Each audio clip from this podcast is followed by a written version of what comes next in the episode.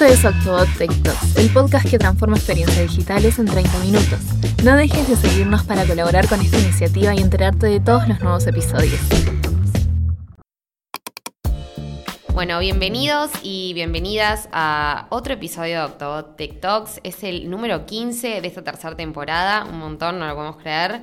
Eh, después de una edición especial de nuestro Octotrip a Córdoba, retomamos un poco lo que es nuestro contenido habitual.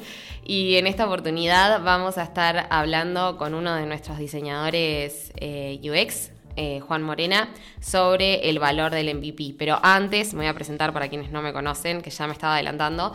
Yo soy Flopa, soy Content Marketer acá en Octobot y entero el, equipo de marketing en conjunto con, con Reggie y con Ali, que ya las habrán escuchado también en el episodio anterior. Así que bueno, cerrando eso y volviendo al tema que vamos a hablar, eh, como les decía, vamos a estar hablando con Juan, diseñador UX, sobre el valor del MVP, que en realidad es producto mínimo viable, eh, en el contexto del diseño de productos o servicios, eh, que en realidad esta, esta charla Juan después nos va a contar un poco más, pero él en realidad surge un poco de después de la autosession que le brindó al equipo. Para los que no saben, eh, una autosession es una charla que dan, que damos todos los integrantes del de Octobot de algún tema que creamos que somos expertos o algo que le podemos eh, aportar al equipo de, valor o conocimiento. Y en este caso, eh, Juan estuvo hablando con el equipo sobre este tema, así que dijimos, bueno, de acá sacamos un podcast para que se haga de público conocimiento. Eh, así que bueno, nada, él nos va a contar un poco sobre los beneficios del MVP, qué es su importancia y demás, pero sin mucho más y para dejar que se presente Juan, bienvenido, muchas gracias por, por sumarte. No, por favor, gracias por invitarme. Eh, sí, como decía Flopa, mi nombre es Juan, estoy acá en Octobot hace 6-7 meses. Trabajo en UX hace bastante ya, mucho en research, mucho en la parte de proyectos.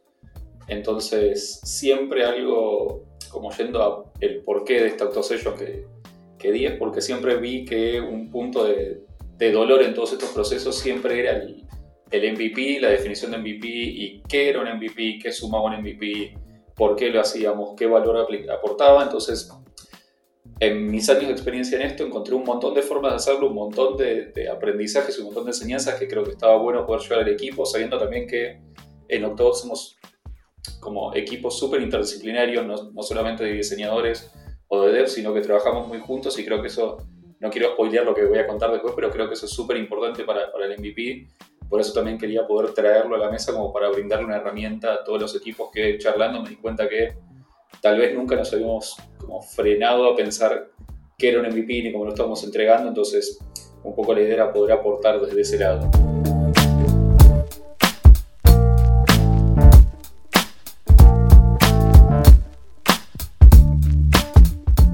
Me encanta, Juan. Eh, Perfecto, vamos a, arrancar con las preguntas, si te parece bien, así no, no espoleamos mucho más, como decías vos. Em, para ir en realidad a lo que es eh, la raíz de todo, como así, tipo lenguaje básico como para Flo.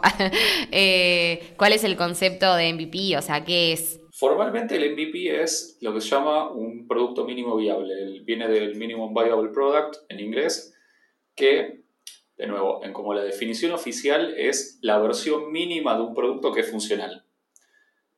Un poco la, idea de un MVP es poder salir con, de nuevo, esta versión mínima y súper chiquita que permite que nosotros, sin arriesgarnos mucho, podamos empezar a medir un poco como cómo los, los usuarios reciben este producto, si este producto realmente es viable. Se hace mucho el foco en la parte de viable en la que el producto tiene una tarea que tiene que poder cumplir el usuario y se enfoca en que el usuario efectivamente pueda cumplir esa tarea. Eh, no sé si, si, quedó claro, si sigo hablando, porque si, si arranco... No, no, está perfecto, Juan. no, está perfecto. O sea, yo después te iba a preguntar para qué sirve, pero bueno, ahí ya un poco también lo, lo explicaste en simples palabras, así que creo que quedó, por lo menos, tipo el concepto más básico quedó claro, como para arrancar. Eh, porque la siguiente pregunta es un poco relacionada a lo que mencionabas en la, en la charla, ya vamos a spoilear un poco lo que es la charla de la Auto Session, que es muy importante la investigación previa antes de definir un MVP. Entonces, eh, ¿qué tipos de fuentes o recursos vos crees que, que, son importantes para llevar a cabo esta investigación previa? Perfecto.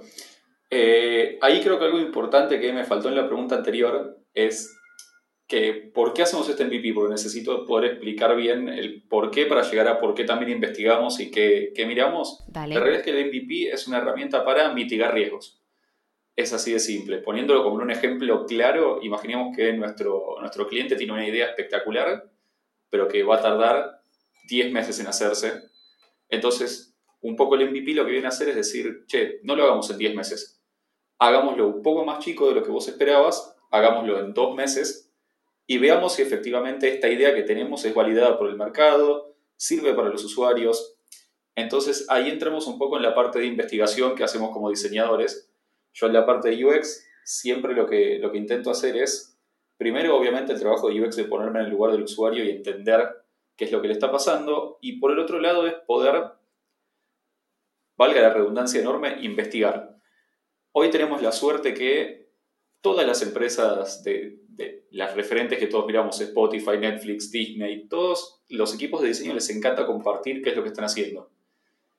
Además de eso tenemos muchísimos, no sé, papers académicos, carruseles de, de, Instagram, de LinkedIn, que seguramente en cualquiera de esas redes nos cruzamos 10 millones de veces con carruseles con información, artículos de Medium. La realidad es que a los equipos de diseño nos encanta contar en qué estamos trabajando.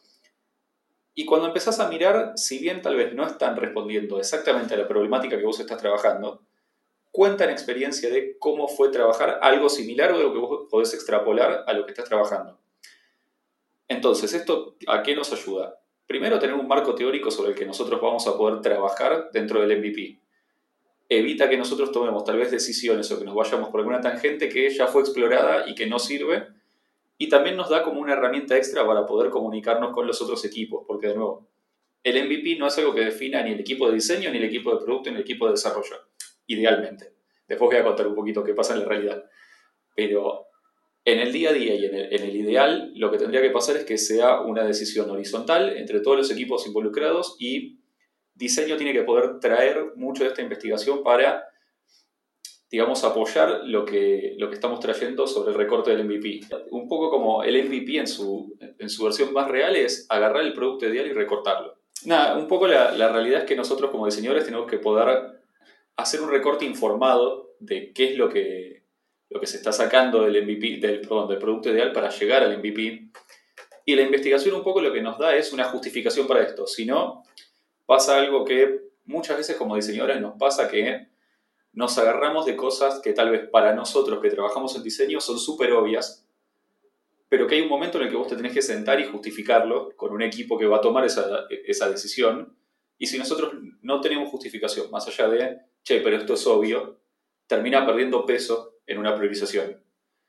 Entonces yo recomiendo eso siempre, meterse en LinkedIn, en los blogs de diseño de las principales empresas que miramos siempre, Spotify tiene, Microsoft tiene, Netflix tiene, la realidad es que Apple también tiene y siempre hay algo similar a lo que nosotros estamos atacando, a menos que sea una idea súper novedosa.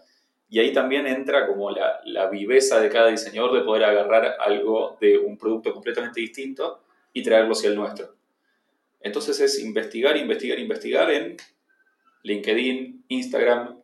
Obviamente en estos dos es lo que más cuidado hay que tener y realmente analizar qué es lo que estamos leyendo papers académicos hay muchísimos que tienen que ver con tal vez psicología, eh, psicología conductual más que nada para, para, lo que tiene que ver con UX y los blogs de, de las empresas. Bien, nosotros contamos con, con ya, ya tiro ahí el, el, el, chivo, pero nosotros contamos con el blog de Octobot que a veces subimos pila de, de información de diseño, así que eh, Juan, cuando quieras también sumarte a eso, nosotras de, puertas abiertas te, esperamos.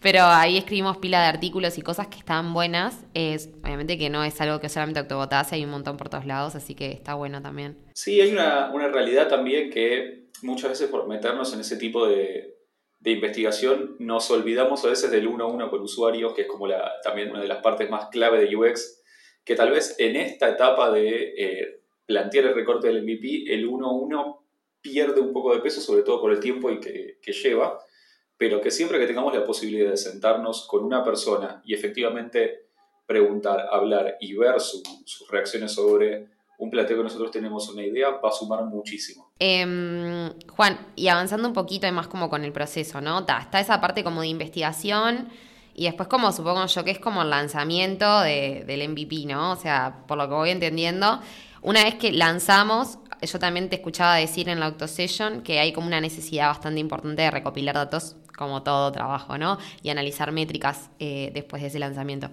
Eh, ¿Vos nos podrías compartir ejemplos, eh, perdón, ejemplos específicos de métricas que, podrían ser útiles y cómo se interpretarían? Total, sí. Ahí algo que creo que, es súper importante recalcar es lo que vos decías, que después del lanzamiento hay que, hay que medir. La realidad es que, es es que para que un MVP sea efectivo tiene que ser un producto sobre el que nosotros podamos seguir construyendo y que no sea algo descartable. Y para poder seguir construyendo tiene que haber un roadmap. Y ese roadmap es planteado desde el momento en el que se recorta el MVP, pero sin una validación real. Termina siendo mucho de, a mí me parece que tenemos que venir con esto. Las métricas lo que nos van a permitir es justamente desafiar o validar ese roadmap. Entonces, como para bajar un ejemplo claro de por qué son importantes las métricas, si nosotros salimos con un e-commerce y hacemos un análisis de qué está pasando con los usuarios dentro de ese e-commerce, que ahora voy a explicar cómo hacer ese análisis, que creo que es, es como lo más importante de esta parte, y nos damos cuenta que se caen en la etapa de checkout antes de llegar a convertir, nosotros tenemos que mirar nuestro roadmap y darnos cuenta que checkout tiene que tener una prioridad alta. Si nosotros vemos que checkout está planteado para dentro de dos años empezar a mejorarlo, ahí es donde nosotros podemos agarrarnos de las métricas para poder desafiar y decir, che, no, checkout lo tenemos que tener ya porque las métricas que miro me están dando esto. Ahora, ¿cómo llegamos a esa conclusión de esto es lo que nosotros tenemos que, atacar y priorizar? Hay dos, como dos universos, dejando de lado obviamente el uno a uno con clientes, que, con clientes, perdón, con usuarios, que de nuevo, súper importante, pero entendiendo como que hay veces que las necesidades nos plantean que tenemos que seguir rápido con algo que podamos mirar desde este lado sin reclutamiento, que muchas veces lo que pasa es que no tenemos una, como una estructura de reclutamiento de usuarios o un equipo de research específico para eso. Entonces hay herramientas que realmente puede agarrar cualquier persona, sea o no diseñador, porque esto lo, importante es que puede agarrarlo cualquiera, que son como dos universos grandes. Por un lado, todo lo que tiene que ver con Analytics. Yo voy a hablar de Google Analytics, que es como el, el básico que usamos todos, pero hay un montón de herramientas analíticas más. Hay empresas que tienen sus herramientas propias y después por el otro lado lo que son herramientas más tal vez sí orientadas a la parte de diseño o más visuales, que son Hotjar y Microsoft Clarity. Primero, antes que nada, Analytics, creo que lo conocen todos, pero para el que no lo conozca es una herramienta que recopila datos duros de la web. Se pone un tracker dentro de tu, de tu sitio y lo que hace es devolverte X cantidad de usuarios estuvieron X cantidad de tiempo en tal, en tal página, tus usuarios se componen de la siguiente forma, edad, sexo, eh, ubicación geográfica, datos más de si entraron desde celular o desde computadora, desde tablet, qué resolución usan. Son por lo general datos demográficos más duros y que cuentan la mitad de la historia. ¿A qué me refiero con la mitad de la historia? Y retomando un poco esto que hablaba antes de un caso de e-commerce que tiene pérdida en el checkout. Una de las herramientas que nos da Google Analytics es lo que se llama un funnel de conversión, que es un embudo. Es básicamente un análisis de qué pasa con los usuarios de punto A a punto B. En este caso nosotros podríamos ver, por ejemplo, usuarios que arrancan su viaje, su flujo dentro del sitio en el home y cuyo destino tiene que ser la conversión, la página de eh, confirmación de compra. Entonces nosotros cuando miramos un funnel nos muestra, entraron 10 usuarios al home, el próximo paso es resultados de búsqueda. Acá ya teníamos 7 usuarios. Ficha de producto, seguíamos teniendo 7 usuarios. Carga carrito, 6 usuarios. Y de golpe, cuando llega a checkout, vemos que de 6 usuarios bajamos a un usuario. Y un solo usuario llegó a convertir. En números muy grandes, ¿no? Por lo general son, son cosas como 10 millones de usuarios y perdimos 8 millones. Son, son porcentajes, pero que está bueno verlo como este mudo que se va achicando cada vez más hasta llegar a la conversión. Ahora, nosotros ahí tenemos, vamos viendo una pérdida de 5 o 10% de usuarios en cada paso y de golpe perdemos 70% en un paso. Ok, ahí tenemos una larva. ¿Qué está pasando en este, en este sector? Analytics ahí, por eso digo que te cuenta la mitad de la historia, porque Analytics no hace un doble clic en decirte por qué estos usuarios se van. Simplemente te reporta, yo acá tenía 7, acá tengo 1. Fíjate vos qué pasa en el medio. Ahí es donde entra como la otra pata que son Hotjar y Microsoft Clarity. Yo voy a hablar de Hotjar, que es el que más usé, pero Microsoft Clarity a diferencia de, perdón, además de, todas las cosas que, tiene, que es gratis, tiene lo mismo que Hotjar. Entonces, todo lo que yo cuente de Hotjar también aplica para Microsoft Clarity. Esto de nuevo son herramientas que vos instalás dentro de tu sitio. No quiero ponerme lo técnico, pero a través de Google Tag Manager, que es bastante simple de, de manejar, y te da resumido, como para no meterme súper en detalle de dar un tutorial de, de cómo se usa Hotjar, cuatro tipos de reportes. El primero es un mapa de calor de clics, que el mapa de calor de clics es básicamente un screenshot de tu, de tu página y eh, yendo de rojo a azul, siendo rojo el más caliente y azul el más frío, dónde hacen clic los usuarios. ¿Esto para qué nos sirve? Básicamente para entender, uno, obviamente dónde hacen clic los usuarios, y por el otro lado nos ayuda a entender si se termina de entender la página, si hay elementos que parecen ser algo pero no lo son, y al revés, si hay elementos que deberían ser algo y no lo parecen. Pasa mucho, por ejemplo, cuando ponemos un texto subrayado que el affordance que tenemos, que el affordance básicamente es cuando la forma se corresponde a la función, el affordance que nosotros tenemos de un subrayado es que es un, es un vínculo. Entonces, si nosotros ponemos un texto subrayado que no llega a ningún lado, probablemente veamos clics sobre ese texto subrayado. Lo mismo si nosotros ponemos un botón que no tiene forma de botón, que no se reconoce como botón, probablemente no veamos clics sobre eso. Son cosas, son ejemplos como muy burdos, pero sirve mucho para medir también cuando hay muchos elementos interactivos dentro de una web, ver qué es lo que más cliquean, ver dónde los usuarios se cansan. Junto con esto hay otro reporte que genera que es también un mapa de calor, pero de movimiento de mouse. Entonces vos podés ver sobre, de nuevo, esto funciona como un, es un screenshot de un sitio particular que vos podés ver cómo se van moviendo los mouse. Arma un promedio de todos los usuarios. Esto también nos ayuda a ver cómo los usuarios leen la página, cómo la navegan. Y el tercero que te da de, esta, como de este universo de overlay sobre el screenshot es el scroll. Un mapa de calor en el que te muestra hasta dónde scrollean los usuarios. Después el cuarto que da, que es un poco distinto, son las grabaciones que, disclaimer, graba las sesiones de los usuarios para enmascarar todos los datos, entonces vos no ves obviamente lo que el usuario está tipeando, vos ves cuando carga nombre, mail, lo que sea, asteriscos, no hay forma de, sacar eso como para que los que escuchan no se asusten por la privacidad del Claro, eso te iba a decir ahí, tipo, tremendo, tremendo hacker, ¿viste? no, pero sí, está, está de más. Eh, paréntesis ahí, perdón que, me meta Juan, la otra vez vos nos habías mostrado ese mapita de colores a nosotras en marketing. está muy, bueno visualmente, aparte es bastante como accesible y entendible, o sea que no solamente se puede usar para esto, sino que para nada, eh, otras cosas. Digo, nosotras en marketing lo, podemos llegar a usar también, por ejemplo. Sí, la realidad es que da, da herramientas súper interesantes para entender básicamente cómo es el comportamiento. Vos no tenés el dato duro como en Google de en esta página había 25.000 usuarios y en la siguiente hay 10 pero vos tenés un ¿qué pasó dentro de esta página? ¿Por qué estos usuarios se fueron? Y vos podés ver las grabaciones en las que ves dónde cliquea, a qué página va, cómo se mueve dentro del flujo, y ahí es donde vos empezás a entender. Vuelvo al ejemplo que estaba hablando antes del checkout. Nosotros tenemos de Analytics que en el checkout perdimos, pongámosle 70% de usuarios. Ok, cuando vamos a ver en Hotjar vemos que es una página súper larga y cuando miramos el scroll scrollaron hasta la mitad, la gran mayoría, y después se bajaron. Cuando miramos las grabaciones vemos que completaron la mitad del formulario y cuando vieron que había 40 campos más dijeron no completo nada y me voy a comprar al otro lado.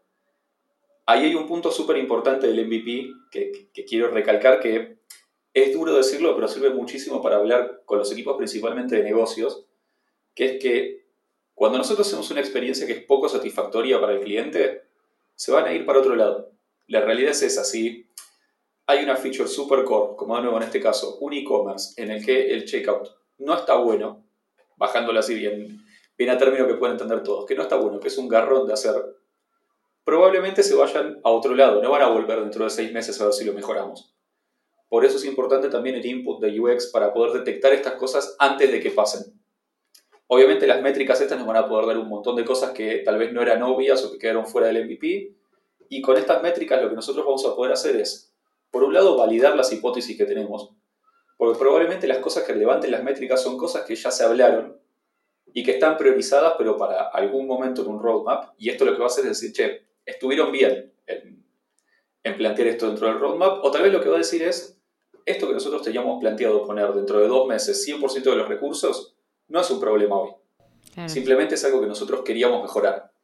Entonces un poco las métricas son importantes para eso, porque nos permite construir y construir informados. La realidad es que como el, objetivo grande del, del MVP y de todo lo que viene después es poder tomar decisiones informadas y de nuevo vuelvo a mitigar los riesgos. Se asegura que donde nosotros pongamos recursos es un lugar que efectivamente necesita esos recursos y que le va a brindar valor al usuario.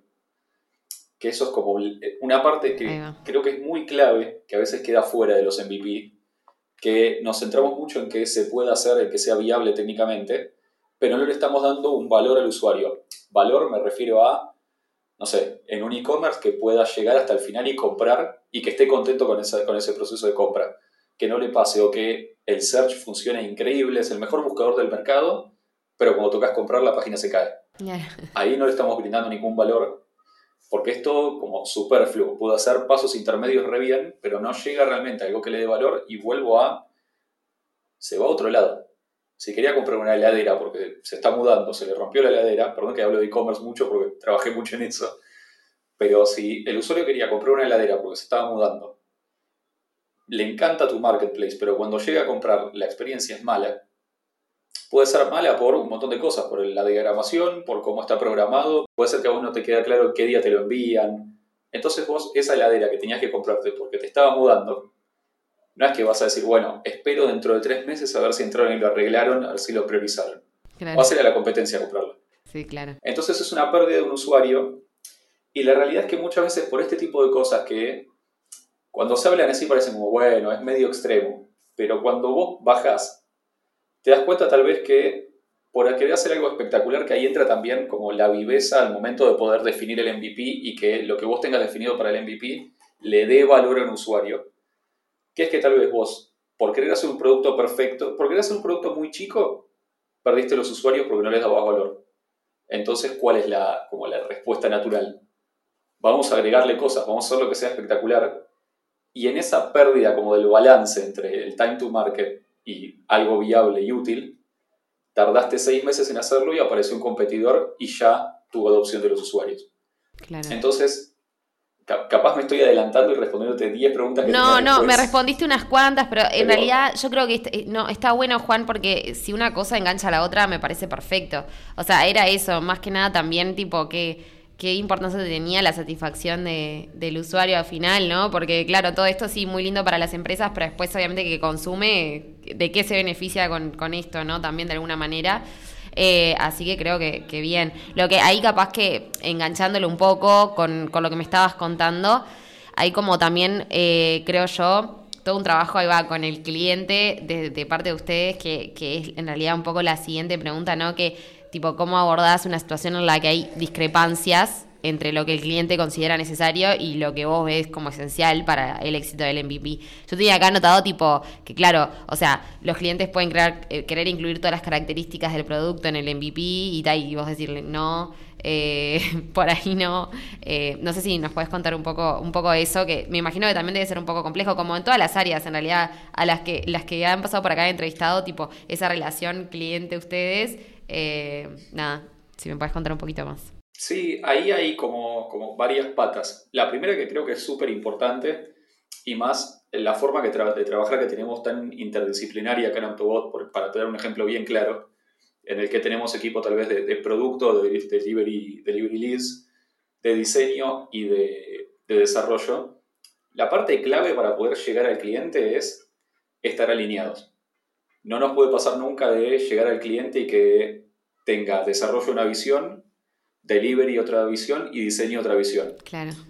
Algo que dije antes que creo que, es como súper importante recalcar porque esto no pasa, por lo general siempre terminamos viéndonos todos como enemigos y, no está bueno eso, es que tiene que ser súper horizontal esta definición. No tiene que ser ni desarrollo que lo baja diciendo lo que llegamos a hacer es esto, ni diseño diciendo tenemos que hacer esto increíble, ni delivery diciendo tenemos que hacer esto porque tenemos tres días. Después, obviamente, se, ve después lo que, lo que pasa con el cliente, que es como la, la otra parte, pero creo que de base tiene que haber una comunicación constante entre todas las patas que van a trabajar en esto para entender, por un lado, los objetivos de cada equipo y por otro lado, la metodología de trabajo.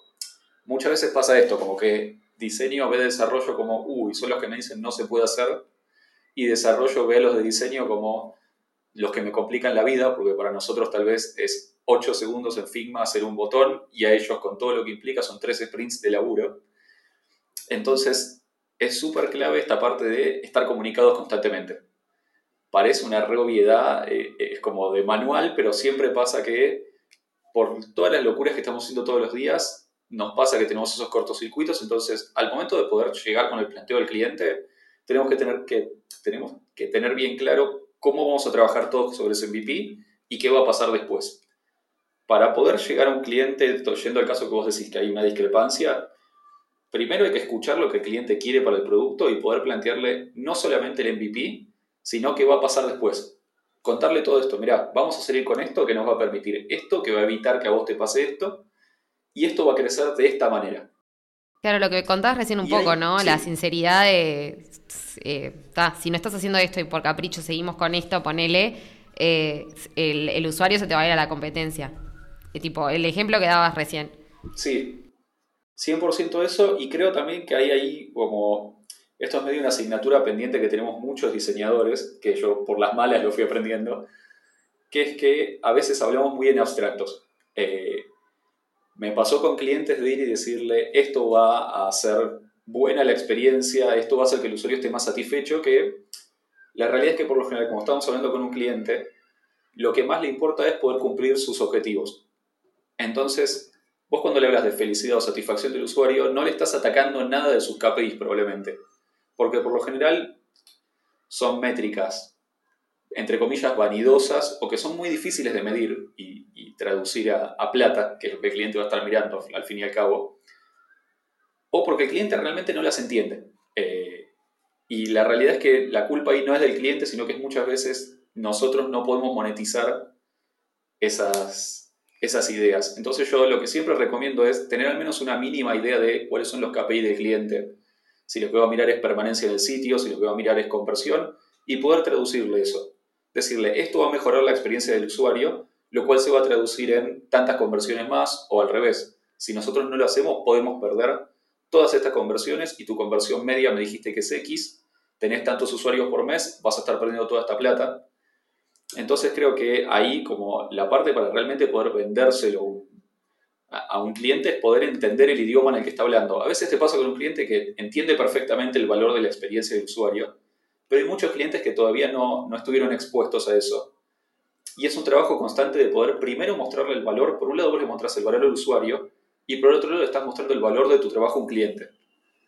Entonces es súper importante hablar el mismo idioma y a veces también nos pasa como diseñadores que hacemos sentir al cliente como tonto, entre comillas, de te estoy hablando en términos que vos no entendés y vos no los entendés y yo soy el experto.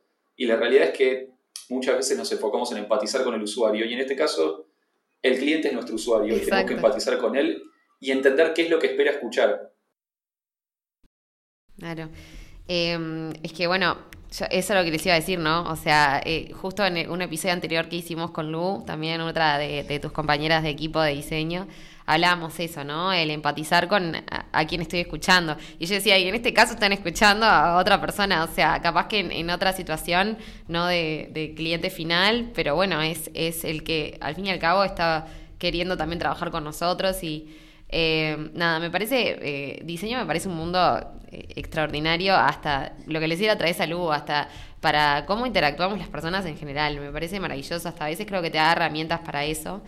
Eh, y también un poco, Juan, ahí la última pregunta, que, que medio ya me la contestaste, pero era capaz que si querías agregar algo más, si pudieran recomendarle a, podrías recomendarle a equipos que estén a punto de definir o desarrollar un MVP, eh, tipo en términos de, lograr equilibrio entre la habilidad técnica y la satisfacción del usuario, ¿qué recomendaciones le les darías como para arrancar, en realidad? Yo creo que de acá hay un montón de cosas que ya dijiste, pero no sé si quieres hacer como un resumen, como un punteíto de cosas como para darle un cierre. Sí, eh, la primera y más importante creo que es hablar entre, entre el equipo, sentarse y entender cómo le va a trabajar cada uno. Por el otro lado, tener bien claro qué es lo que se le va a comunicar al cliente. Por un lado, como decía antes, la parte de hablar el mismo idioma del cliente y entender qué es lo que espera escuchar el MVP no deja de ser un proceso de venta, casi de un, proceso de trabajo. Y por el otro lado, tener bien claro cómo se va a seguir después del MVP. No entrar en un ciclo de hoy hago un MVP, mañana, como no salió bien, lo descarto y hago otro MVP, y después lo descarto y hago otro MVP. Entonces, la idea es poder plantear el producto ideal al que queremos llegar es este, vamos a salir primero con esto que nos va a permitir sacar esto y esto, y después vamos a ir construyendo esto, esto, esto, esto, y poder comunicarlo eso. Creo que la, la clave para poder definir siempre este tipo de cosas es comunicación clara y no esconder las cosas y ser bien, ser bien directos, no dar tanta vuelta, no, no ir tanto al abstracto, sino ir directamente a esto va a traer tanta plata, esto tiene el riesgo de, que perdamos tanta plata, esto lo podemos hacer en este tiempo y va a evitar que pase esto. Creo que mi, mi mayor consejo es ese y obviamente para diseñadores es que como consejo para todo, no solamente para, para el VP, es investigar, investigar, investigar un montón y a veces suena mal cuando lo digo, pero profesionalizarse más allá de el gusto estético tal vez. Tener herramientas para negociación, tener herramientas para entender qué es lo que necesitan del otro lado y tener herramientas para defender las decisiones que tomamos. Y para Juan, capaz que para cerrar y, y, y agarro medio desprevenido con esta pregunta, pero ¿cómo, ¿cómo fue un poco también para el que está escuchando, tipo tu formación y, cómo llegaste a tener como un conocimiento así claro de, de MVP y demás, porque me decías, bueno, necesitas saber comunicarte y eso, vos hiciste algún curso o un poco ahí de, de, tu escolaridad vendría a ser, capaz que está bueno para que el que esté escuchando lo pueda tomar como ejemplo y pueda decirte, capaz que el día de mañana puedo interiorizarme un poco más haciendo tal curso o, estudiando tal, tal, cosa o tal otra. La, realidad es que yo cursos, a cuando empecé, empecé haciendo, yo soy diseñador gráfico originalmente, como creo que muchos de los que estamos en UX. Eh, hice curso de, de, UX UI en Coder House. Después de eso hice un par de cursos de Product Design, porque justamente cuando empecé a mirarlo en Coder me daba mucho de qué pasaba con UX y me contaban, vas a trabajar con desarrollo, vas a trabajar con producto, y yo no entendía qué hacía desarrollo ni qué hacía producto. Entonces me metí en cursos de producto que se veía un poco más el ecosistema, se hablaba de agilidad, se hablaba de cómo son los procesos de desarrollo, cómo trabajan con diseño, pero no visto desde el punto de vista de un diseñador. Que eso creo que es súper importante, volviendo al otro, es muchas veces cuando estamos hablando de estas cosas no estamos hablando con diseñadores. Y los diseñadores en eso somos medio secta. Tenemos como nuestros códigos, todo, y cuando querés llevarlo para afuera, lo perdés. Entonces está bueno poder mirarlo desde el lado del otro. Por más que vos no vayas a ejercer o de, o de product o de negocio, creo que ahí ah, lo que más me supo a mí, que no es un curso en sí, sino fue experiencia, fue trabajar muy pegado a equipos de negocios, entendiendo el negocio de, de los productos digitales. Y fue mucho de golpearme la cabeza y entender qué era lo que esperaban escuchar. Todo esto que yo cuento de muchas veces nos pasa como diseñadores, todo eso me pasó. me pasó mil veces de sentarme con un proyecto increíble y que me dijeran, che, pero para mí la, la satisfacción del usuario no significa nada porque esto va a traer X millones de pesos. ¿Qué me traes vos? Entonces creo, creo ahí que si, más como un consejo mío de hace unos años, leería mucho sobre cómo funciona el negocio de, de los productos digitales.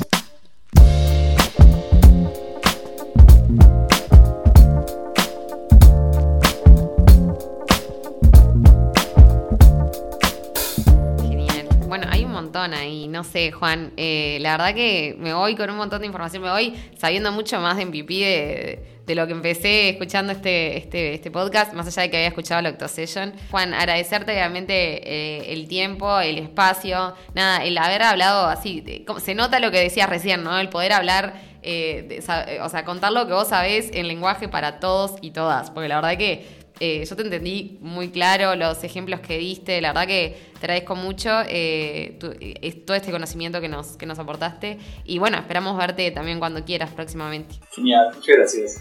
Muy bien. Bueno, y por acá vamos cerrando otro episodio de TikToks. ya saben que nos pueden encontrar en todas las plataformas, en todas las redes sociales, que se van a decir a continuación. Pero sin mucho más, cerramos por acá y nos vemos en dos semanas. Chau, chau. Gracias por escuchar este episodio de Octobo TikToks. No dejes de seguirnos aquí y también en nuestras redes. Somos Octobo Dev en Instagram y Twitter y solo Octobo en YouTube y LinkedIn. Hasta la próxima.